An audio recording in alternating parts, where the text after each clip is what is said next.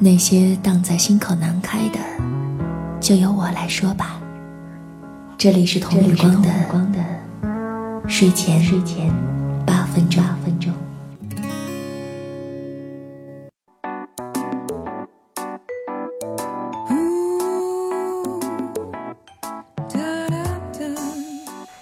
前几天跟一个好朋友吃饭，期间呢，我们聊到了文学。又从文学聊到了自媒体，又从自媒体说到了现在比较流行的一些写作风格。朋友问我，为什么你不写那样的文风呢？现在那种人气多高呀？于是我转念一想，我写的小说里面大量的用到了现代诗，大量的用到了我喜欢的古城，我喜欢的孩子，我仿佛是在以散文般的风格去营造一个故事。所以，在我投了若干家出版社之后，我的小说仍然是存在我的电脑里头。他说的那那种文风啊，我是知道的，那是一种关乎于谈游记、谈美食、谈风月，甚至是谈江湖。可是那样的文风，偏偏不谈自己，也不谈这个世界。朋友笑嘻嘻的看着我啊，看得我还蛮尴尬的。然后我说。你说你还说我呢？你自己不也是写字的吗？你怎么不写那种文风呀？那种人气多高呀！然后呢，他就跟我说，我用了三分钟的时间写了这么一段话，你听啊：生于洛阳，长于洛阳，虽未曾见过大都市风云之变幻，但闲人一个也落得轻松自在。闲时读书，未尽不论，明清不闲。在闲之时，穿一拖拉板，约上三五好友，倒不如坐于醉仙楼，点上二两猪头肉，烧二斤白酒，逍遥痛快。他问我怎么样，我说对啊，我看到了很多文题都是这个样子的。于是他嘿嘿嘿的笑了。我用三分钟写出来的东西，用了大量的写作技巧，这样看上去半文言文的风格，表面上是透着一股洒脱。透着一股老牌儿，甚至透着一股如同英国绅士般的讲究。可是除此之外呢？我说除此之外，你只不过是想说你不宅在家的时候去饭馆点了点吃的而已嘛。他说对呀，我不宅在家的时候去饭馆点了点好吃的，跟朋友大醉一场，二三十个字。但是经过我包装之后呢，它是不是就变得文雅了很多？可是这样的文雅有什么意义吗？只是在玩扩句子的游戏而已哦，然后我就 哈哈哈的笑了。于是呢，我就不禁想到我每个月都会订阅的那些时尚杂志。我订这些杂志，嗯，纯粹是为了赠品，因为有的时候赠品要比书的本身的价值要高的多得多。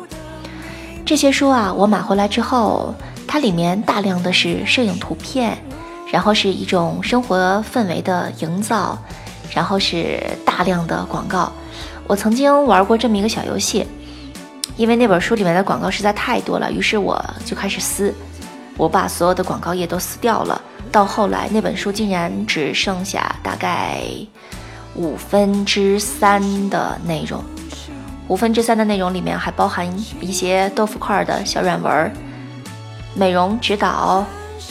然后我就想，这些美容指导对我的意义在哪儿？或者是这些生活方式的营造，或者是它里面这些奢侈品的介绍，对我的意义到底有多大呢？它被很多二十多岁的小姑娘当成时尚的圣经，每一季即使。没钱买大牌儿，也要按照书上的搭配。我们去淘宝上买爆款，可是对于我们的意义到底在哪儿？变成一个一个从书中复制下来的人吗？就好像我们看到的那么多的文体，大同小异，一句简单的话，他会拐弯抹角，付诸了 N 多看上去特别高端的词，看得你云里雾里。然后呢？然后又有什么深刻的含义在里面吗？不管是符合当下文风、符合听众的口味、符合读者的观感而塑造出来的一种文字写作类型也好，或者是为了让广告商觉得自己投放的广告是成功的，从而用各种娇柔造作的语言所堆砌出来的时尚圣经也罢，这些徒有虚表的东西，到底能存活多久呢？王小波先生曾经说过一段话，他说：“一切都在无可挽回地走向庸俗。再高雅的文字，一旦没了骨架，只剩炫技，只讲情怀，那就和蛋糕没什么两样了。好吃，仅此而已。一周一顿，你尚且能活着，但顿顿如此，剩下的时日可能也就不远了。尽管如此，王小波先生的著作还是在他死后。”才被人们广泛的周知吧。所以，到底是要迎合时下的人们的口味，还是坚持自己的本身，按自己的意图来塑造自己的风格？到底是言之有物的学术著作更能给人带来快乐，还是让人消遣的快餐式杂志？能够让人觉得轻松愉悦，这或许是一个问题吧。好啦，今天的童宇光的睡前八分钟到这儿就结束了。我是童宇光，希望你今夜好梦，拜拜，晚安。